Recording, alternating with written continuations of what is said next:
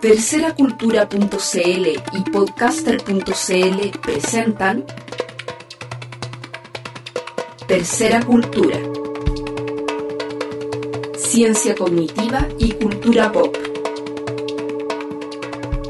Con Ricardo Martínez y Remis Ramos.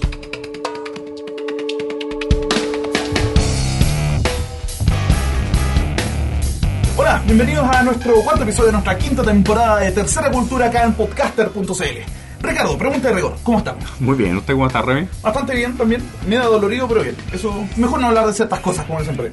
Estamos nuevamente repitiendo, digamos, eh, algo que hicimos un par de capítulos atrás y esta es la segunda vez que tenemos un invitado que se repite el plato acá en el estudio portal de Tercera Cultura.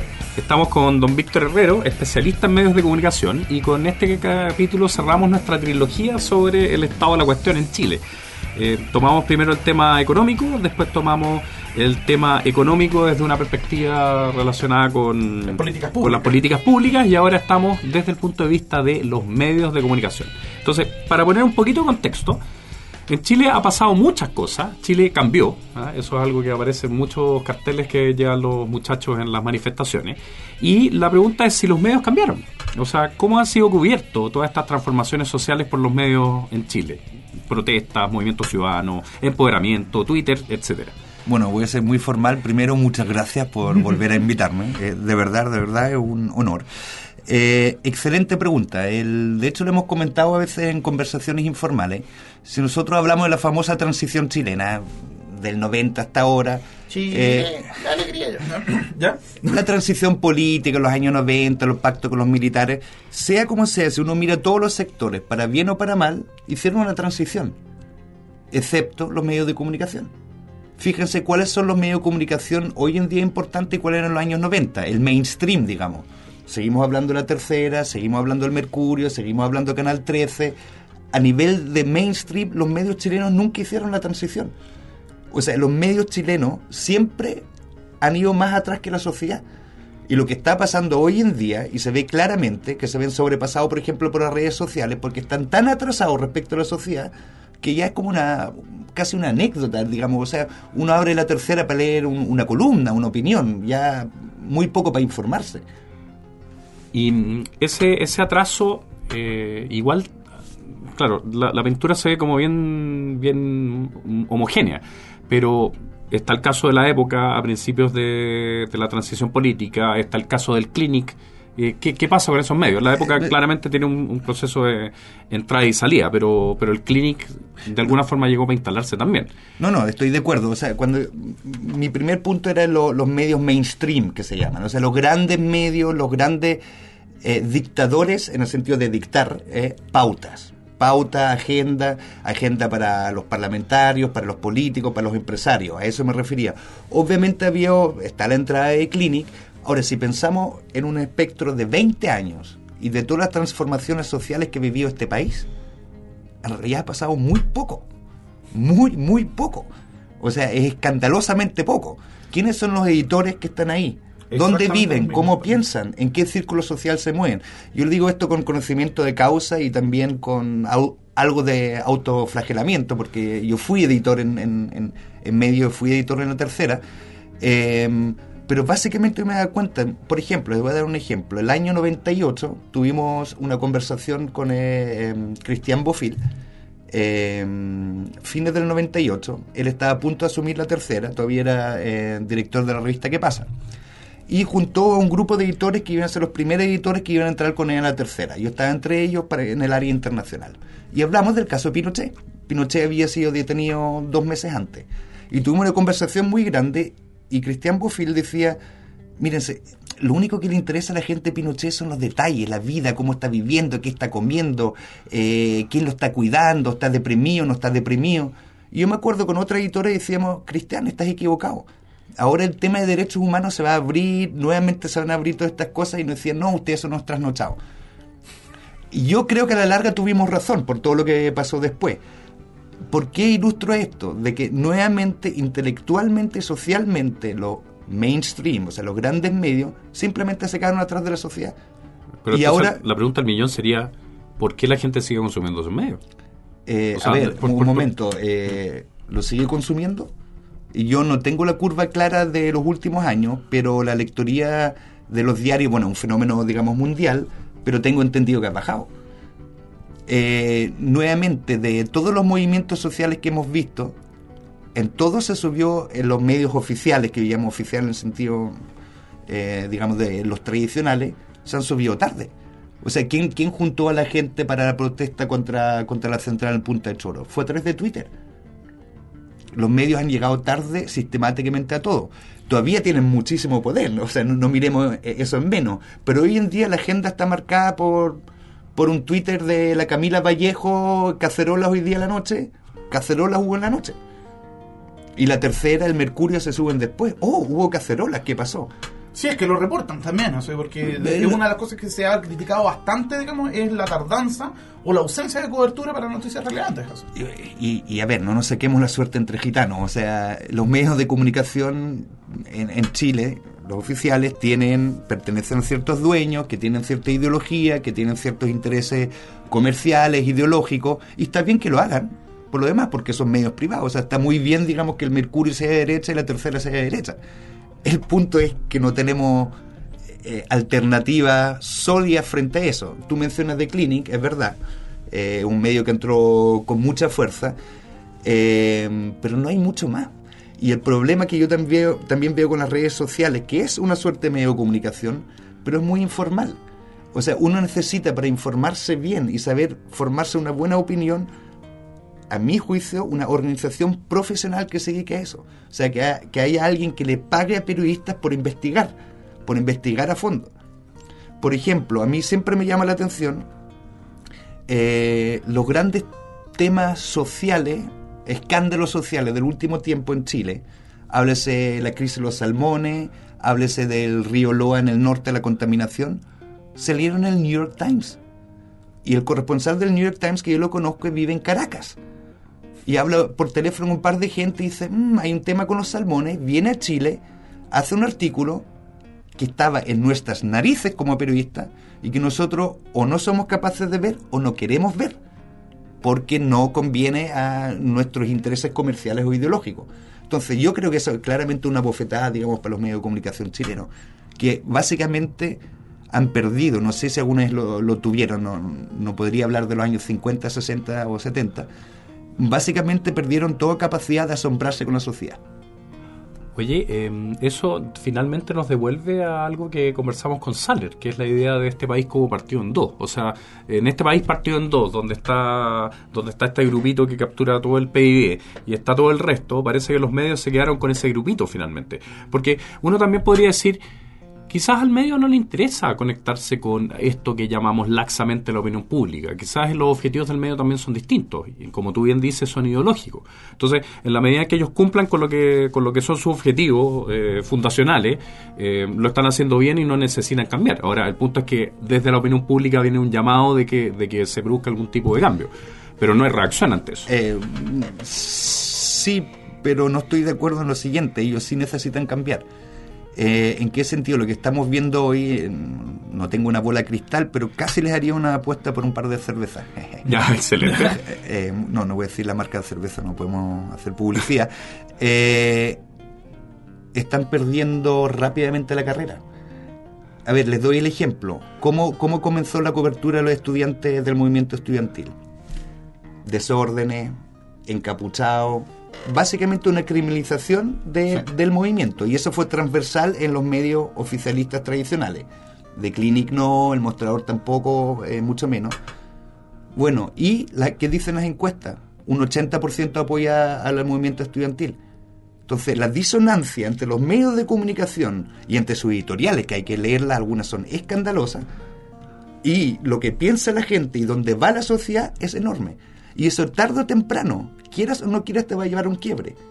Lo mismo ocurrió, por ejemplo, en la clase alta chilena, que durante 20, 30, 40 años se fue encerrando cada vez más en sí misma, hasta urbanamente hablando, o sea, viven al otro lado del cerro, La cuota mil. la cota mil, que se encerraron en ciertas tendencias religiosas dentro del catolicismo, o sea, sectas bastante fundamentalistas, y cuyos grandes valores han ido, han ido perdiendo la batalla en Chile sistemáticamente. por mucho poder, por mucho PIB que tengan. Se aprobó la ley de divorcio. Estamos hablando de ley de aborto terapéutico. Estamos a, estamos a las uniones puertas- de hecho, eh, matrimonio se- homosexual. Entonces, la agenda de ellos, de los llamados, entre comillas, poderosos, ha ido perdiendo terreno enormemente. Y lo mismo le va a pasar a los medios de comunicación. Si ellos no se conectan con la sociedad, si ellos no son capaces de asombrarse y de irle tomando el pulso a la sociedad, mira, puede ser que quede, o sea, no te digo que no sea un negocio, pero probablemente va a ser un medio de nicho. Se me ocurre un poco el diario ABC en España, un diario de derecha, identificado, digamos, con el franquismo, era un diario franquista, y sí, todavía tiene cierta circulación ese tipo de gente, pero, pero ya no va a tener el impacto que la Tercera, el Mercurio, o Canal 13, o TVN, Megavisión, lo que sea, tenían antes. O sea, son medios que en cierto modo quedan degradados al nivel del seminario de lo insólito, una cosa así, con el tiempo. sea. Claro, o el seminario o el sem- de, de- de la secta psicosocial a la cual representan, digamos. Sí. Oye, eh, eso eh, muy, muy concentrado en lo que tiene que ver con los medios de prensa escritos, pero, pero ¿qué pasa con, con la televisión? Porque la televisión sigue teniendo un impacto altísimo en términos de audiencia, en términos de seguimiento. Eh, acabamos de ver una especie de maratón televisiva con, con el caso del accidente en Juan Fernández. O sea, la, gente claramente se informa por estos medios. O sea, no, es que la gente le haya dado la vuelta a la espalda. Eh, eh, de acuerdo, a ver, es que yo creo que ahí el tema es más complejo. Primero, la televisión fue la que más criminalizó al movimiento estudiantil. Sí. O sea, acuerden, acuérdense que a TVN, no sé si al final los multaron o no, pero el Consejo Nacional de Televisión les llamó la atención que cada vez que hablaban del movimiento estudiantil, atrás tenía una foto con un encapuchado. Sin embargo, la opinión pública está a favor de los estudiantes. Eh, segundo, en cuanto eh, sigue teniendo sintonía, sí, claro, o sea, pero una cosa no quita lo otro. Es como decirte, no porque yo me coma un completo significa que no crea que comer sano es bueno y defienda una, una vía sana. ¿Me, me entiendes a lo que voy? O bueno, sea, esa es una paradoja clásica, la paradoja que las personas preguntan qué más debería haber en televisión y de Dicen programas cultura. culturales. Y, Y que es lo que menos ve la gente en la y programas culturales. Sí. Claro, pero, pero si uno sabe disa- disasociar eso, también se da cuenta que no porque la gente vea farándula es tonta. Y yo creo que el mejor ejemplo es lo que estamos viendo lo que está ocurriendo en la sociedad chilena. Claro, estamos, estamos viendo lo que está ocurriendo en la sociedad chilena. Oye, em, igual hay fisura, o sea, eh, porque, porque uno podría decir, como metalero, como punk, abajo con el mainstream, o sea, ¿cuál es la importancia que hay un mainstream? Tú de alguna forma, no sé, echamos de menos tener en Chile un medio como el Guardian o el Página 12, por poner dos ejemplos cualquiera.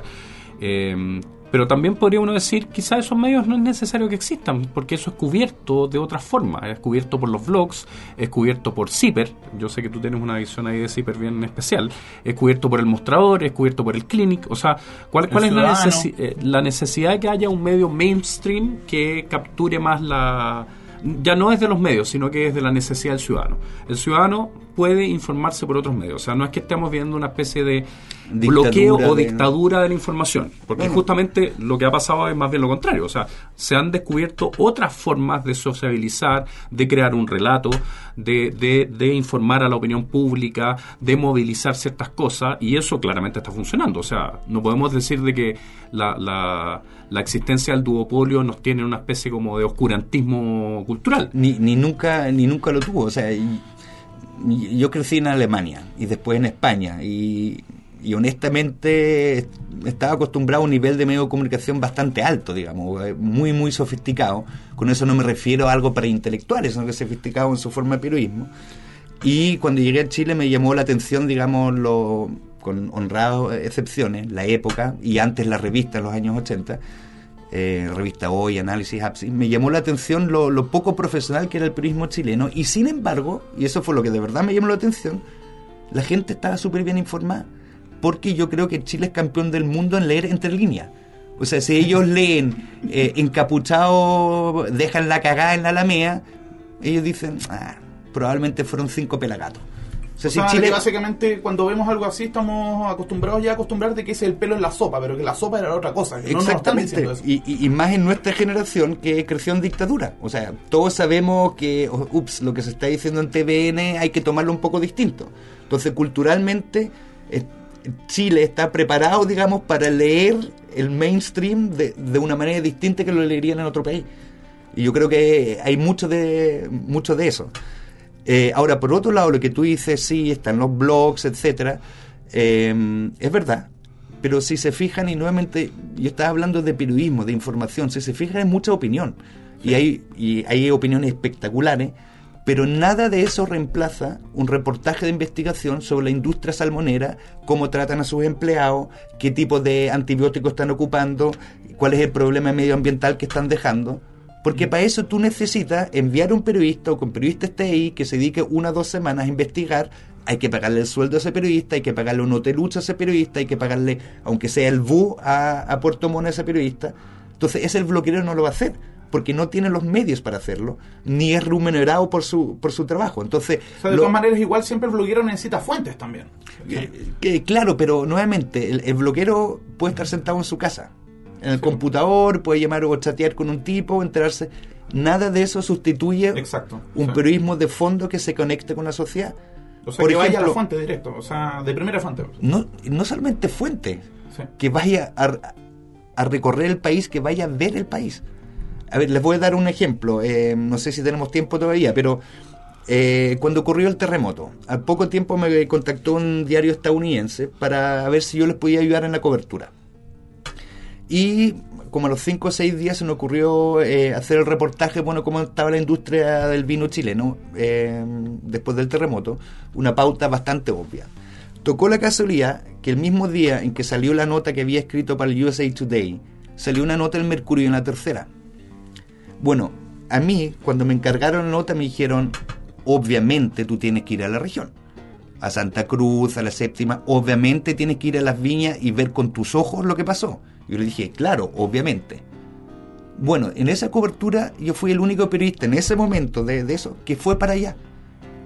¿Cuál fue la cobertura de la tercera del Mercurio? Hablar con el gerente, el gerente viña tanto, entonces eso no basta, tú tienes que ir para allá. Cuando tú vas para allá, por ejemplo, descubres cosas como, habían carteles enormes, necesitamos jornaleros urgentemente, porque era justo la época de la cosecha. ¿Y qué pasaba? La gente que trabaja en la cosecha estaba preocupada por reconstruir sus casas de adobe que se habían caído. No tenían gente. El sueldo jor- jornalero se había triplicado en 3-4 días. Esos son tipos de historias que si tú no estás en terreno, si tú no estás ahí, no las vas a ver. Y eso es desconocer la realidad. El periodista chileno, por presiones, por presiones no me refiero a externas, presiones porque tienes que escribir tres, cuatro notas en un día o porque no hay presupuesto para mandarlo, aquí se dedica a agarrar por teléfono y llama a la autoridad, el gerente general, el, el tipo de la asociación de vino, el ministro. O sea, finalmente, finalmente lo que tenemos es una especie de medios mainstream que son que hacen un, un juego como de vocería de eh, quienes tienen el poder en los distintos ámbitos. Y en cualquier ámbito, desde el Claro. más chiquitito al más O alto. sea, podemos hasta el movimiento estudiantil. O sea, finalmente los que hablan del movimiento estudiantil son los voceros, cuando los mismos voceros han recalcado hasta la saciedad que este es un movimiento eh, que funciona de, de una forma más anárquica, en el mejor sentido de esa palabra tiene, que captan a las bases, etcétera Pero las bases no han aparecido. O sea, no, no, simplemente e- e- e- exactamente. aparecieron dos liderazgos nuevos, que son la, la Camila y el Giorgio, y esos dos liderazgos nuevos son a los cuales se les va el spotlight. Exactamente. Ahí, eh, respecto a eso, déjame decirte varios puntos. Primero, obviamente el periodismo funciona mejor cuando uno puede identificar ciertos problemas complejos con una cara. Es muy fácil y, vende más. ¿eh? Eh, em, Barcelona, Messi. Eh, Real Madrid, Cristiano Ronaldo. O sea, eso ocurre a, a todos los niveles, digamos. Lo que sí me llama la atención, que dado la importancia del tema, está bien que lo hagas una o dos ve- veces, pero cuando tú de verdad piensas y te tomas en serio que este movimiento está en manos de Giorgio Jackson y la Camila Vallejo, especialmente la Camila Vallejo, fomenta actitudes como la- las que hemos visto en la derecha. Muerta la perra, sacaba la leva. Pues no entendiste nada. Porque la perra, perdón, entre comillas, o sea, obviamente... Citando a. eh, citando a a la esta- Perdón. eh, no está al mando del movimiento. La cantidad de reuniones que han hecho, y sale a la prensa, ¿no? Se reunieron en Copiapó, se reunieron en Valparaíso, se reunieron en Concepción, se reunieron en Temuco, y a ningún periodista todavía se le ocurre hacer un reportaje, ¿sabes qué? Este movimiento es realmente nacional y descentralizado, porque antes todo pasaba por Santiago. Sí. Y realmente es descentralizado. Y si uno nuevamente lee entre líneas, hay gente de universidades de Iquique que le paran el carro a la Camila Vallejo Acuérdense cuando la Camila Vallejos dijo, no, este jueves no va a haber marcha por, por, por el tema de que se había caído el avión en la isla Juan Fernández, todos le pararon y dijeron, ¿y, y tú ¿Y qué tiene te una cosa con la quién- quién- No, ¿y quién te ha escrito tú? Si tú eres vocera. Tú no eres la líder del movimiento estudiantil, tú eres vocera. En definitiva, ¿a qué voy? En general, en, en Chile, buscamos la autoridad, lo que tú decías, la autoridad a cualquier nivel. Ne- necesitamos, si eh, un accidente de tránsito, el, el testigo que lo vio no interesa, interesa la opinión del carabinero que está a cargo en ese momento del accidente de tránsito. Y eso se repite a todos los niveles. Le voy a dar un ejemplo. El 4 de agosto, eh, cuando esas marchas frustradas y el primer cacerolazo y hubo mucha, mucha represión en Santiago Centro, yo estaba ahí, yo salí con mi hijo, mi hijo adolescente, a recorrer las calles. Y llegamos a San Diego, donde, donde fue el incendio De la de la Polar. Polar. Y llegamos ahí, estaba lleno de bomberos y nos paseamos por las calles, dimos varias vueltas, llegamos de vuelta a la casa, abrimos un medio de comunicación chileno online, uno de los medios oficiales, eh, lo voy a decir, la tercera, digamos, y era el titular, barricadas impiden la llegada de bomberos a la Polar. De ahí abrimos el Mercurio, barricadas impiden la llegada de bomberos a la Polar. Me pongo a leer los artículos, el comandante a cargo de las operaciones bomberos dijo que barricadas le habían impedido llegar al lugar. Los periodistas, estando ahí, estando en lugar, supongo yo, no, no tienen que haber llamado por teléfono, repiten lo que él dijo. Bueno, mi hijo y yo estuvimos ahí. Y mi hijo me dice, papá, pero esto es mentira. Porque nosotros estuvimos ahí y no había ninguna barricada alrededor, ninguna. Se formó un taco de mil demonios porque llegaron 30, 40 carros bomberos al mismo tiempo. Y él me decía, ¿por qué los medios mienten? Yo le digo, es más complejo que eso, no mienten, sino que simplemente le creen a la autoridad y no le creen a sus propios ojos. Porque el periodista está ahí y puede haber dicho, pero ¿sabe qué? No, no, no, no, no veo barricada. No, porque lo dijo la autoridad. Y si lo dice la autoridad, es verdad. Oye, em, sabes que aquí eh, entra un tema que es súper cognitivo, que es el trabajo que ha hecho uno de nuestros ídolos, que es Theon Van Dyke. Theon Van Dyke ha dedicado gran parte de los últimos 30 años a em, elaborar una especie de modelo de pensamiento crítico y de análisis crítico del discurso basado en las ciencias cognitivas y aplicado justamente a ver cómo funciona el tema del periodismo. Y él ha descubierto varias cosas. Ha descubierto que eh, en el periodismo eh, o los medios de comunicación eh, transmiten ciertas visiones de mundo, que él llama estereotipos. Y esos estereotipos que transmiten son súper poderosos en términos de que pueden cambiar la forma en que la gente percibe la realidad. En el sentido de que un medio puede crear la realidad a través de las palabras que utiliza. Eh, tengo Así unas es. alumnas que hicieron un trabajo maravilloso hace algunos años, que es un trabajo sobre los medios de comunicación cubriendo la Operación Colombo, esta famosa, este famoso titular de la segunda de que se mataron como rata. Eh, y hicieron el trabajo basado en, en las ideas de Van Dyke y mostraron justamente que eso era así. Claro, en esa época esta cuestión nadie le ponía coto. No, o sea, al margen yo creo que esa fue parte de la operación Colombo, fue ese titular en la segunda, digamos, pero... Claro, claro. De hecho, de hecho eso era algo que ellas también también terminaban sugiriendo, aunque claro, es más difícil llegar a cuáles son los- los- las redes que estaban detrás. Entonces, Eh, habría que preguntarle a Mógenes Pérez de Arce, que tengo entendido en la época trabajaba en la segunda. Chan.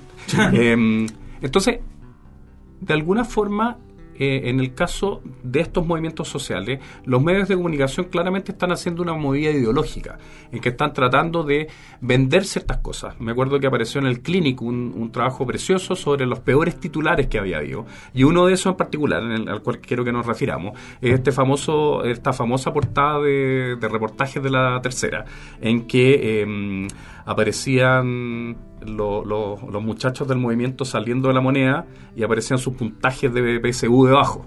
Eh, reportaje del Mercurio. El reportaje del Mercurio, perdón, reportaje del Mercurio. ¿Puedo mencionar algo al respecto? Sí. Tuve la idea con unos amigos eh, y de hecho conozco una, una, una investigadora en la Universidad Diego Portales que tiene acceso digamos, a toda la base de datos de, de la prueba de aptitud. Tenía la idea, y de hecho no sería mala idea, la lanzo al aire por si alguien lo quiere hacer, de sacar los mismos puntajes para los editores del Mercurio. Sí, eso es lo que los medios modernos te favorecen eso, digamos. Entonces, ya pues hagamos lo mismo, pero con los editores de los medios de comunicación. A ver qué tal le fue, digamos, en su puntaje. Digo, algo de algo de dulce venganza, digamos, porque no creo que ninguno de ellos haya sido una gran lumbrera tampoco, lo cual no quita que no puedan ser buenos editores. Claro, eh, en ese sentido da la impresión de que si bien no ha habido grandes movimientos por instalar el pensamiento crítico en Chile, igual el pensamiento crítico en Chile sí se ha desarrollado. O sea, como bien tú dices, el, el lector que va por la calle y se encuentra con este titular del Mercurio, rápidamente hay algo que le, que le llama la atención, hay algo que le sienta mal, hay algo contra, contra lo cual tiene una especie de reacción negativa. Y eso es algo a lo cual estamos muy acostumbrados. O sea, miramos los ojos con una mirada muy crítica. Y eso independientemente incluso de cuál es nuestra orientación política, porque esto no me gustaría reducirlo simplemente a una especie de, disputa entre derecha e izquierda. También las personas de derecha de repente hacen mención de, de cosas que tienen que ver con sesgos, estereotipos, formas de cambiar el pensamiento que los medios están No, no, claro, utilizando. es un tema transversal, sí, claramente. Entonces, hay, hay, hay un pensamiento crítico que se ha formado, y se ha formado un poco como en la Universidad de la Vida, no se ha formado porque haya habido una especie de educación, o como decían los profesores de filosofía, que son los que favorecen a los encapuchados. Em, ese, ese pensamiento crítico está en Chile y eso yo creo que es una muy buena noticia, que tengamos esa capacidad de mirar con un ojo muy, muy de pensamiento crítico y de crítica discursiva lo que nos están diciendo. Y yo creo que siempre lo tuvimos. O sea, yo creo que eso nunca se perdió tampoco. O sea, siempre ha estado ahí. O sea, es una constante histórica, se me ocurre. O por lo menos de las últimas, los últimos 100 años. Eh, sí, claro, eh, sí, tienes razón. O sea, cu- cuando uno mira, por ejemplo, esa, esa portada del Mercurio, o sea, claramente hay un afán por dejar a estos cabros mal parados, porque ninguno de ellos sacó sobre 700 puntos.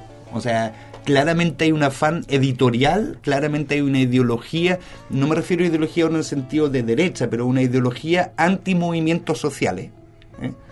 Eh, detrás de eso.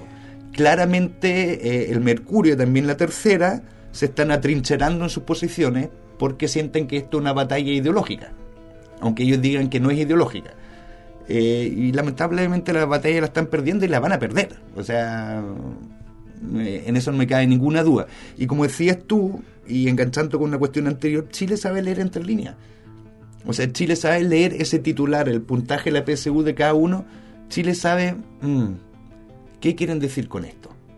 Y lo sabe, lo sabe el, el poblador, lo sabe el tipo de la clase media, eh, y lo sabe el tipo de la clase alta. O sea, todos lo sabemos.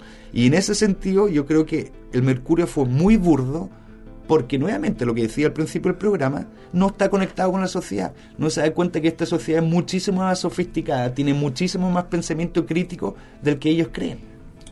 Bueno, en vez de hacer un fricazo, esta vez vamos a ir con una canción más seria. Vamos a ir con Butterflies and Hurricanes de Muse, que habla de algo muy similar a lo que está pasando con nuestros estudiantes hoy en día. Entonces vamos y volvemos con Muse acá en Tercera Cultura.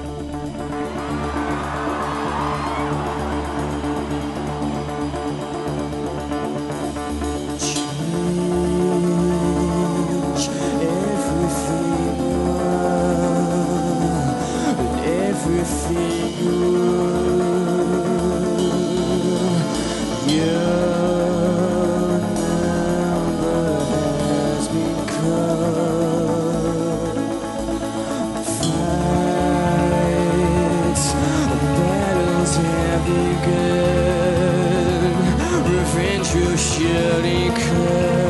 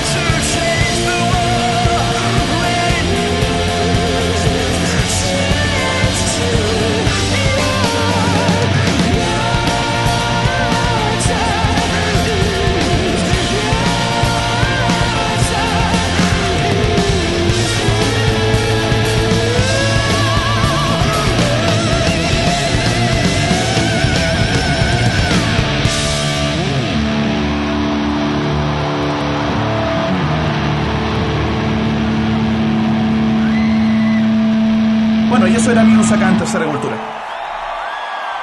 Mira, una de las cosas que a mí más me ha llamado la atención de todo esto es que, mira, a todo esto, esto full disclaimer, yo estaba trabajando, de hecho estoy trabajando en este instante, en la escuela militar. Estoy haciendo clases de filosofía para los cadetes. Muy bien, Y me parece. terminé, digamos, de hacer mi clase y me fui a la sala de profesores a ver eh, la cobertura de la televisión sobre las manifestaciones que se estaban llevando a cabo un día jueves, hace casi un mes atrás, más o menos. Y me llamó la atención precisamente de que, así como tú decías respecto a los titulares de los diarios, también la cobertura y como que se fijaban ciertas cosas. Eh, de todos los canales de televisión que vi, solo uno tenía las cámaras puestas en la marcha, probablemente tal. Todos los demás tenían las cámaras estas de seguridad, ¿cachai? Que están en la Alameda, Sí. estaban puestas en unos tipos que estaban pateándole la, la reja a una farmacia que está ahí cerca del Metro Moneda. ¿cachai? Y entonces decían, bueno, disturbios en bla, bla, bla, ah, en otro canal también, disturbios en bla, bla, bla, y solo un canal decía multitudinaria marcha con disturbios menores, que fue, paradójicamente, Chilevisión. ¿Cómo lees tú el Bueno, caso de ese? y- ya no tan paradójico. Acuérdate que Sí. Chilevisión eh, ya no pertenece a Piñera. Sí. Pertenece, tengo entendido, a Time Warner, eh, digamos un conglomerado estadounidense, y por lo tanto ellos tienen mucho menos eh, ataduras ideológicas, digamos, eh, en Chile. Eh, yo creo que lo leo en parte. A ver, nuevamente, la, la violencia vende. O sea, si uno prende una película y ve balazo, eh, uno se queda ahí, digamos, mirando. Sí. Uno ve una película y hay un- uno- un- una imagen de una puesta de sol con una jirafa, tal vez también, pero es más probable de que te llame más la atención el, el balazo. O sea, eh, a ver, la violencia, el sexo, eh, todo eso, digamos, a las personas naturalmente les llama más la atención y los medios de comunicación tienen que vender. El problema es que en temas como estos, son temas demasiado serios como para tener una cobertura, en el fondo, anecdótica. O sesgada. Eh, yo lo dejaría en lo anecdótico porque la verdad yo no creo que el director de prensa de TVN o el director de prensa de, de Canal 13, que por cierto los conozco a ambos, no creo que ellos, o sea, no son tipos de derecha, no son tipos que digan no, hay que mostrar el lado malo del estudiante. No, es, es mal formación profesional, si tú querías. Eh. Eh, Sí, sí, sí. A ver, eh, lo típico es lo que siempre se dice en periodismo. O sea, eh, un tren que choca en la India mueren 40 personas, en Chile no le interesa a nadie. O sea, Eh, tienes que morir 400 o 4000 para que se o, o- o 4.000. Sin embargo, el accidente en la esquina donde murió una persona, para ti es una tremenda noticia. Eh, o sea, hay varias maneras de entender la noticia. Eh, por eso te digo, eh, sí, hay un tema ideológico, eh, pero yo creo que el tema ideológico pasa más por la prensa escrita, porque ahí uno puede leer las editoriales, lo que ellos piensan. Yo creo que en la hora de televisión es simplemente irse por el camino fácil. Porque es mucho más fácil, más impactante y saben que suben al rating, lo deben ver online. Ven unas molotov volando y claro, a la gente le gusta ver eso. O sea, yo mismo lo miro, ah, mira, mira la cagada que está quedando, digamos. Pero como, como estábamos hablando eh, también con Ricardo, digamos, eh, sabemos leer entre líneas. Y, y ahí los medios, me carga ocupar esta frase, tiene una responsabilidad, porque en realidad son, excepto TVN, medios privados. Pero la verdad es que sí, la verdad es que sí tiene una responsabilidad. O sea, en Eh, términos fundacionales, se supone que todos los canales, digamos, en su, en su fundación se ponen como objetivo explí- explícitos la divulgación de la cultura, la bla, bla, bla, etcétera. Y, y si uno vemos, digamos, cómo se están cumpliendo esos objetivos fundacionales, no se están cumpliendo, o sea, de frontonas. Claro, y, y- y bueno, y, y- nuevamente un poco volviendo al otro tema, eh, o sea, cuando, por ejemplo, la tele intenta ser más seria, tienen sus programas políticos donde invitan un tipo de un lado y un tipo del otro lado, entonces creen que esa es la objetividad. Eh, nuevamente, todavía no, ahora no, no veo tanta tele, por lo tanto me puedo equivocar, pero no tengo en la memoria, ponte un buen reportaje de, bueno, cuál es la situación, por ejemplo, de los colegios rurales subvencionados en la Araucanía. Eh, mm, se ve muy poco que recojan opiniones de otros estudiantes. Eh, recogemos la opinión de los líderes, pero ¿qué pasa con los otros estudiantes? Yo no sé si no, bueno, probablemente nos dejan entrar en la prensa, pero, pero, pero noto que no, no, por malformación, por temas comerciales, por temas ideológicos, en el fondo, el fondo la sociedad les pasó por encima a los medios de comunicación oficiales, si esa es la verdad, por encima, o sea, fue arrollador.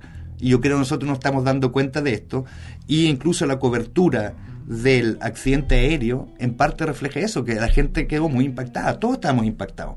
Un accidente de avión, murió gente muy conocida, importante, pero casi todas las personas que conozco y de, de distintos, digamos, eh, estratos socioeconómicos, al cuarto día decían, basta, Sí. o sea, basta con esto. Si estamos todos muy tristes, pero sabes que esto ya es un show que, que no nos gusta.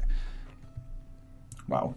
Bueno, ¿y cómo ves tú, digamos, el panorama en términos de los medios alternativos que están surgiendo con bastante fuerza acá? Que a mí lo que me preocupa ¿Cómo- es que son muchos. O sea, el- o sea, no es que estén no es que estén torciendo la mano a los medios tradicionales. El tema es que se están multiplicando, encuentro yo. Y eso es, no sé si sea una, una fortaleza o una debilidad, digamos, de este periodismo alternativo, por decirlo así. No, con, con, con que más mejor. O sea, siempre a mayor pl- pluralidad, más opciones que uno tenga para, para informarse, formarse una opinión es mejor. ¿A qué medios te refieres, por ejemplo? No, no sé, pues onda lo- los medios que están principalmente en internet, estoy pensando, estoy pensando en el mostrador, el ciudadano, esta cosa, ¿cómo se llama? El Ciudadano está también en, en, en impresa. ¿eh? Están impresos, sí. cierto, O sea, no, pero bueno, es que son principalmente diarios que tienen mayor, pre- o sea, no sé, presencia en las redes sociales. Yo, por ejemplo, rara vez veo de que alguien cite, digamos, en Facebook algo del, del, del Mercurio, si no es para criticarlo o para decir estos tipos son unos payasos, etcétera. Sin embargo, como noticias, probablemente tal. A lo mejor estoy exagerado porque mi red de contactos, digamos, tiende para ser todo lado. Pero en términos de información, probablemente tal, los más citados siempre son precisamente el mostrador, el ciudadano, ¿cómo se llama este otro? El CIPER también, harto, etcétera. ¿Cómo ves tú, digamos, ese, ese panorama? ¿O para dónde crees tú que debería ir? Eh, mira, yo creo que, nuevamente, con que más medios mejor, el tema de fondo es sustentar los medios de comunicación, financiarlo.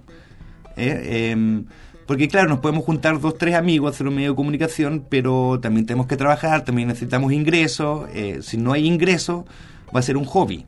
Sí. Eh, si es un hobby, puede ser un ejercicio muy importante, pero a la larga no va a tener un impacto social que, el- eh, que yo supongo muchos fundadores de medios buscan. Entonces, el tema del financiamiento entramos en muchos temas muy complejos, digamos. O sea, eh, ¿cómo se financia el mostrador? Hay unos dueños que ponen lucas, yo me imagino que van bastante a pérdida. La Sí. publicidad online todavía no es No, hay arte infomercial también este, en este último tiempo. O sea, Claro. notas que no tienen ningún valor periodístico, pero son básicamente para decir que tal empresa hizo tal cosa. Y eso obviamente es pagado. Eh, mira, no lo sé, puede ser, pero, pero a lo que voy yo, o sea, ¿cómo se financian los medios para, para, para sostener algo así? Y eso es súper importante porque a la larga, a la larga, la calidad cuesta caro. Entonces, claro, tenemos CIPER, que hace un periodismo investigativo bastante serio, eh, bastante bueno. Eh, de hecho, fueron los que hicieron caer al general Gordon. Nunca me deja sorprender este país, por cierto. O sea, puede haber represión, protesta, le sacan la mierda a los cabros, a los escolares, eh, matan a un cabro en Macul eh, y no pasa nada. Pero le sacó un parte a su hijo y eso es gravísimo. Eh, es como rara como la, la, la ética de, alguna gente, me recuerda como a mucha gente derecha que conozco, que no, Pinochet, no, no sé qué, cuando se descubrieron las, las plata del banco Rix, no, escandaloso. O sea, no es escandaloso eh, 500.000 exiliados, no es escandaloso 30.000 torturados, no es escandaloso 3.000 detenidos desaparecidos o ejecutados, no es escandaloso no tener partidos políticos, no es escandaloso no tener prensa, no es escandaloso no poder decir tu opinión. Lo que es escandaloso que haya robado lo cual también habla mal, digamos, de su ética, que al final la moral la tiene en el bolsillo. Eh, en definitiva, a lo que voy, eh, esos son temas complicados. Zipper, por ejemplo, eh, está financiado, tengo entendido, por Álvaro Sayé. Wow. Álvaro Sayé es el dueño de Copesa, que ahí está la tercera, la cuarta revista que pasa. Eh, él viene en la banca de las finanzas, eh, o sea, Copesa un, un pasajuego, digamos, para él. Entonces, eh, eh, es muy loable, digamos, como mecenas que, que, él quiera financiar periodismo investigativo, pero ocupando mi derecho a libertad de expresión, también me pregunto por qué lo hace. ¿Es solamente de buena onda? O sea, si es que es solamente un semillero, un laboratorio de, de periodismo o es otra cosa, no sé. Es que, a ver, ¿para qué un gran empresario con millones de dólares quiere formar periodismo investigativo? Es que. Oh, no se me ocurre. No, es que, a, a, ver, a mí se me ocurren un par de teorías al respecto. Eh, cuando Álvaro Sayé se hizo cargo de Copesa, Eh, básicamente, ¿qué busca un empresario que viene de las finanzas, de la banca, cuando compra un medio de comunicación? Busca, Optimizarlo, me imagino. no, O sea, busca, busca comprar influencia. Au, ¿ya? Obvio, o sea, si tú estás en la banca, él creo que tenía Provida, tenía bancos en, en Venezuela, estás hablando de un tipo multimillonario. ¿Para qué se compra un juguetito que se llama Copesa? ¿Para qué? Para optimizar. ¿Por qué si los medios de comunicación no es de él? Es para comprar influencia. Porque tú puedes ser un gran empresario, como el- y muchas lucas, como lo era Piñera, y muy bien, te van a invitar a Icare, ah, este es Sayé, este es Piñera. Pero si tú eres el gran empresario, que además es dueño del medio de comunicación, ups, eh, ya, vayámonos con más cuidado. Acuérdate en el mundo empresarial hay mucha competencia, vámonos con más cuidado. Sí. Eh, mi pregunta es si le da tanta libertad a Zipper como que si Zipper tuviera una pista, ponte, de algún problema de alguna de sus empresas, si ellos también lo podrían investigar o no. Wow. No sé por qué me acordé del ciudadano Kane. Eh, Repentinamente. Es que, es que yo creo que es una tendencia natural. O sea, es una tendencia natural de mucha gente poderosa acumular más poder e irse protegiendo, digamos, los distintos flancos. O sea, pegarle duro a un empresario que además es dueño de medio de comunicación muy influyente, complicado. Si invento, y esto es absolutamente hipotético, eh, pero digamos que Sayé, absolutamente hipotético, lo quiero repetir, se sienta en la mesa de una negociación, también es dueño de Unimar, ponte a negociar la compra de otra cadena, los tipos que están sentados al otro lado y cuando están negociando saben que eres el dueño de la tercera. ¿Qué significa eso? Ups, tal vez ellos pueden pensar, de repente sale un artículo negativo sobre nuestra cadena de supermercado, nuestro valor baja y el tipo no va a comprar más barato. O tal vez incluso Zipper va a sacar un reportaje investigativo muy bueno de mil demonios, pero que apunta un problema que tienen ellos.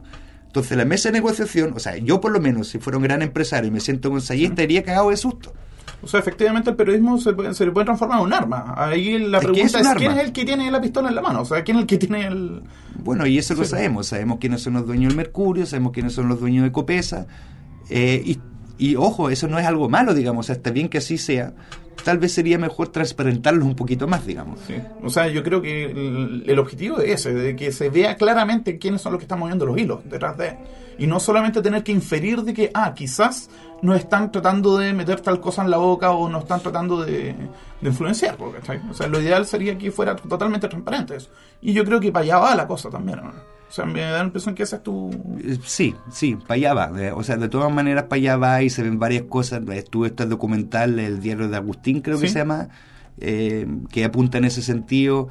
Hace ya varios años, 10 años, un, eh, creo que era periodista canadiense. En realidad no sé si era periodista, pero vino a hacer una beca acá, con, o tuvo una beca de la Fundación Ford, Ken Darmotá se llama. Hizo, mm, escribió un libro, pero era como su tesis sobre la, la prensa escrita en Chile en la transición. Ese libro, si lo pueden leer, creo que se llama eh, Democracia y Prensa en Chile. Tiene un nombre como bien académico, pero se lee muy bien, es, es muy fácil. Eh, es escandaloso. Es escandaloso, o sea, cuenta, por ejemplo, una anécdota que el 89 ya están cerrando, digamos, oficinas, el gobierno militar, y de repente, no me acuerdo bien quién los personajes, alguien entra y dice, oye, ojo, eh, la deuda que la prensa tiene con nosotros, el 82, la tiene con el Estado de Chile, el Estado de Chile va a cambiar de mano. O sea, básicamente el Mercurio y la Tercera pueden pasar a ser, a ser indirectamente, digamos, controlados o el nuevo gobierno democrático va a tener una palanca sobre ellos. Se les condonó casi te- toda la deuda. Eh, según el libro. Y hay una cantidad de cosas así, pero...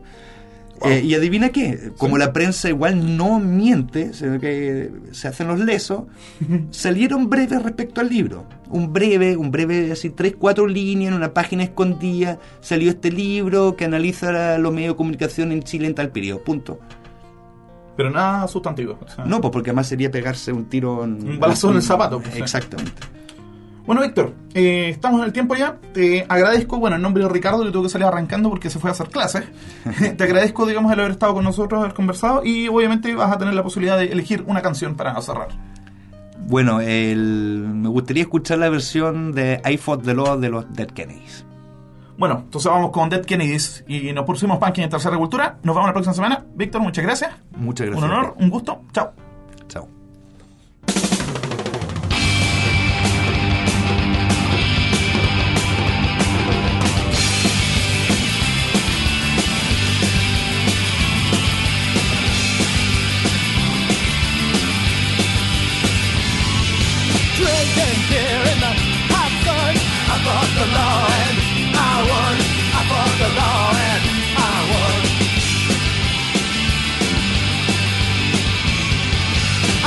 Hey!